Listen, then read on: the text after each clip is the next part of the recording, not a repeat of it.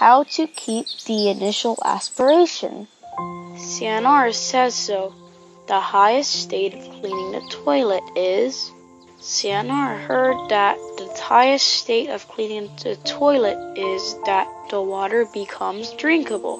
Xian'er thought to himself that he could do it. Then he told Wang Xiaowu that he would make tea for him using toilet water.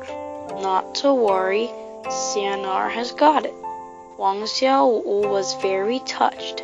Xianyi told Wang Xiaowu not to listen to Xian'er and never to drink toilet water. Wang Xiaowu wondered why.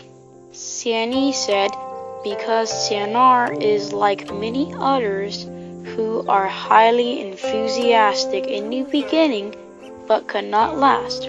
Later, they will lose their aspiration. Below are quoted from my Shifu's new book, Say Good Things, Master Xue Cheng's insight on the path to speaking like a Buddha. It is aspiration that determines the beginning and ending of an endeavor. It is wisdom that determines whether the endeavor is a success or a failure.